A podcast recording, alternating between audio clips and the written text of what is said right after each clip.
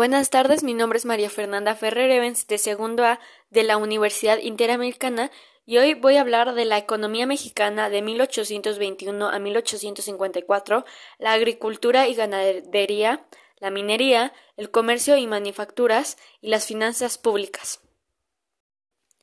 Instrucciones. Evaluación 2, parte 1. Primero, leer el material Economía Mexicana 1821 a 1854 del CCH UNAM. Número 2. Elaborar un audio comentario o un organizador gráfico que aborde individual o por parejas los siguientes temas. contexto 1821 a 1854, agricultura y ganadería, minería, comercio y manufacturas y finanzas públicas. Breve resumen de un México post-independiente. Bueno, pues eh, después de que fue la, se consumó la independencia de México, eh, gracias a lo del plan de las tres garantías, eh, esto acordó o generó la organización de lo que fue la nación, que tenía una seria monarquía constitucional. esto fundó lo que se llamó el Imperio Mexicano, eh, la cual era como la cabeza de todo lo que quedó del general Agustín de Iturbide. Este Agustín Iturbide eh, fue, se candidateó, por así decirlo, para ser presidente de la Junta y también para ser presidente de la regencia de este imperio. Eh, pudo él también pudo ser como incompatible con el manejo de todo el ejército eh, y se consideraba que él debía de conservar este último ejército. Eh, también se le nombró a él el generalismo de las armas del imperio de mar y, tierra. Eh, ya que pasó esto, fue la entrada del ejército trigarante y se volvió un gobierno absolutamente virreinal y las fortalezas que estos tenían estaban localizadas en Acapulco y Perote que expresaron totalmente su rendición. Debido a esto se creó la, bueno, fue llamado Imperio Mexicano a la monarquía del previo virreinato de Nueva España. Contexto del México independiente 1821 a 1854. Debido a la independencia de México, la economía de la colonia que había sido la más rica de España decayó totalmente, arruinando totalmente su economía y reflejando de manera grave eh, todo lo que fue el abandono de las minas, eh, que dejaran de hacer producción agrícola o que dejaran de hacer su producción ganadera a cierto punto. En teoría, su economía decayó totalmente. La, lo que era la agricultura, la, toda la actividad agrícola era lo que vinculaba eh, la mayor parte que era hecha por la población, es decir, que era lo que más la actividad más frecuente entre los españoles. Todas las propiedades, terrenos o unidades que tenían para producir la agricultura eh, se mantenieron totalmente intactas eh, después de todo esto. Se mantuvo así por los siguientes 50 años.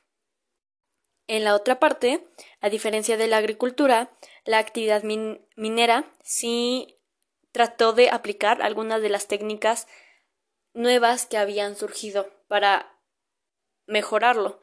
A diferencia de la agricultura, ellos no lo hicieron, ellos quedaron con sus formas, digamos, antiguas. Sin embargo, eh, lo que era el crecimiento económico y la estabilidad política era el reto para la nueva clase gobernante eh, que debía de lograr.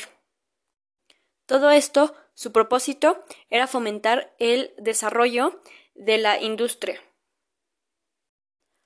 Ahora hablaré de la agricultura y ganadería del mismo año ya mencionado. Estos continuaron siendo las actividades económicas más importantes para que se sustentaran económicamente de una forma estable. Sin embargo, su situación cada vez decaía más o se iba haciendo más difícil. ya que, como ya he mencionado, todo lo hacían de la forma antigua, no habían implementado ninguna técnica nueva. Un 50% de la fuerza de trabajo se refugiaba en todo lo que era en este sector después de los primeros años transcurridos de el México independiente. Uno de los obstáculos que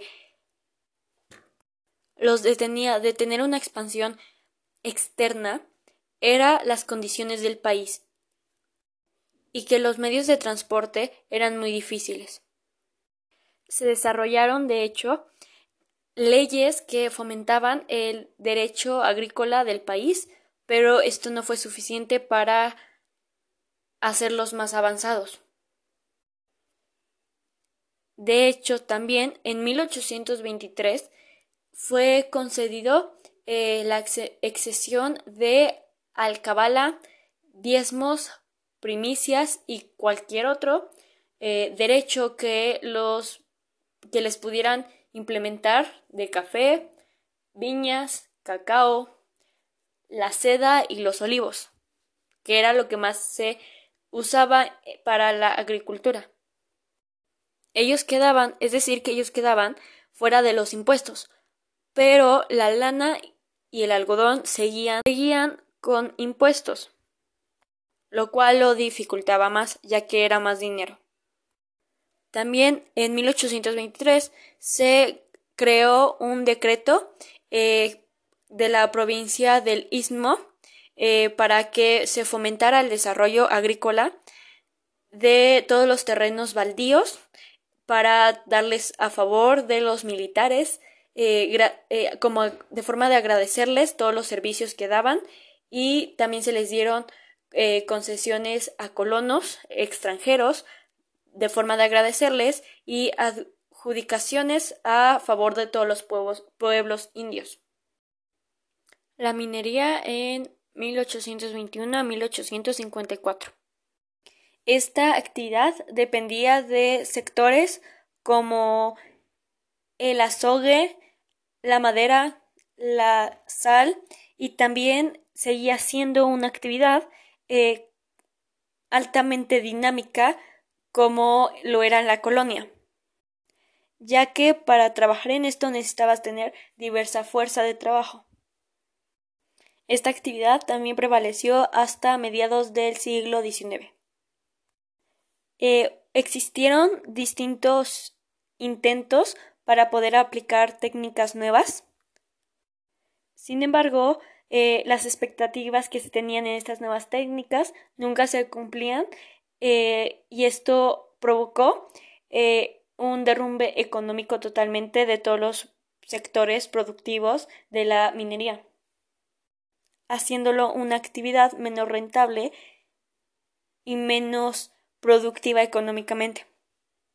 Estas requerían también materiales bastante costosos o difíciles de hallar a su máxima extensión, así que esto lo dificultaba aún más.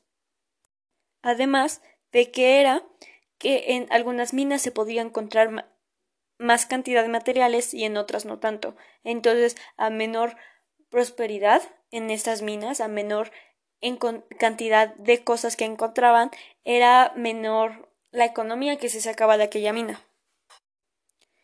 De hecho, todo lo que fueron las minas de 1820 a 1840 tuvieron eh, menores cantidades económicas eh, que las del periodo de 1810 a 1820. En todo el mundo de la minería existía una empresa la cual sobresalió eh, que fue la compañía minera de Real del Monte, que se encontraba en el distrito minero de Pachuca Hidalgo.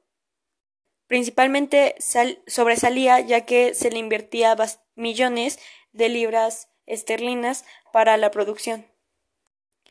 La mayoría de las empresas mineras eh, se enfrentaron a varios distintos obstáculos eh, ya que en distintas minas podía haber menos o podía haber más, podía haber derrumbes, podía haber no podía haber derrumbes, todo esto dependía también de la mina y de la ubicación.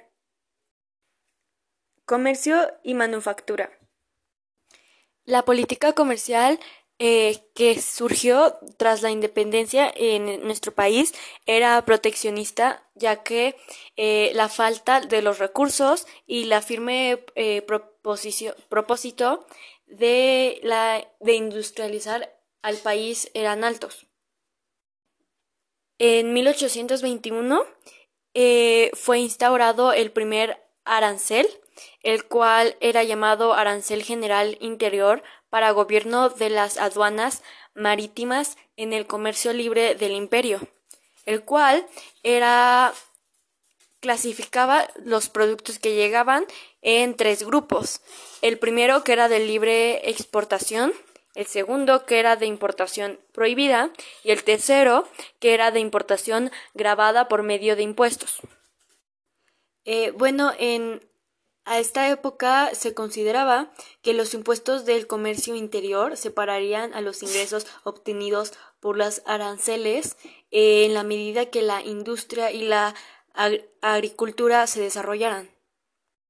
Pero eh, el obstáculo que tenían era que la reforma eh, que servía para crear las condiciones de, para poder cobrar impuestos al interior era imposible de hacer en un país eh, que tuvo sus 50 años de vida independiente eh, y que vivía bajo un régimen de economía que estaba decayendo.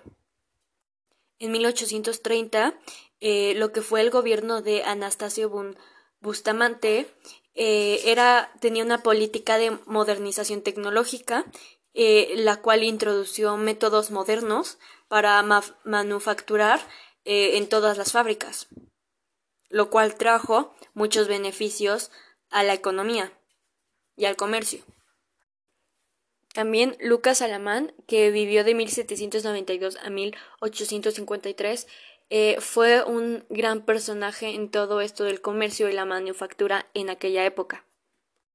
La solución de todos los problemas de manufactura y comerciales eh, fue solucionado eh, ya que se encontró aquella propuesta eh, que se creó en 1830 de un banco de avío que fomentaba la industria nacional con un capital inicial de solo un millón de pesos, los cuales eran tomados de los impuestos aduanales sobre todos los artículos que se vendían o producían del algodón. Las finanzas públicas. Una de las primeras cosas que reconoció el México independiente fueron las deudas contraídas con todo el gobierno virreinal eh, desde el 17 de septiembre de 1810 hasta finalmente el 27 de septiembre de 1821. Los, todos los ingresos que tenían no eran suficientes para los gastos que debían de tener para tener una buena administración pública. Así llevando a una época de escasez de capitales, principalmente del capital conocido como líquido. Esto los llevó a recurrir a los préstamos y obtuvieron préstamos con, en Londres con Gran Bretaña. Uno de los préstamos que fueron más importantes en esta época fue el de la casa Goldschmidt, eh, que fue en 1824, el, el cual dieron 3.200.000 libras esterlinas, lo cual es igual a 16 millones de pesos. Esto ayudó a subir la economía, pero también les dejó una gran deuda. Al tener otra deuda necesitaban pedir más préstamos, se hizo como una cadena de préstamos. La única manera de resolverlo era que la economía mejorara para México. De este modo iban a poder pagar todos los préstamos que les habían dado y quedarse sin deudas. Muchas gracias. Esta fue la actividad hablando de la economía mexicana de 1821 a 1854.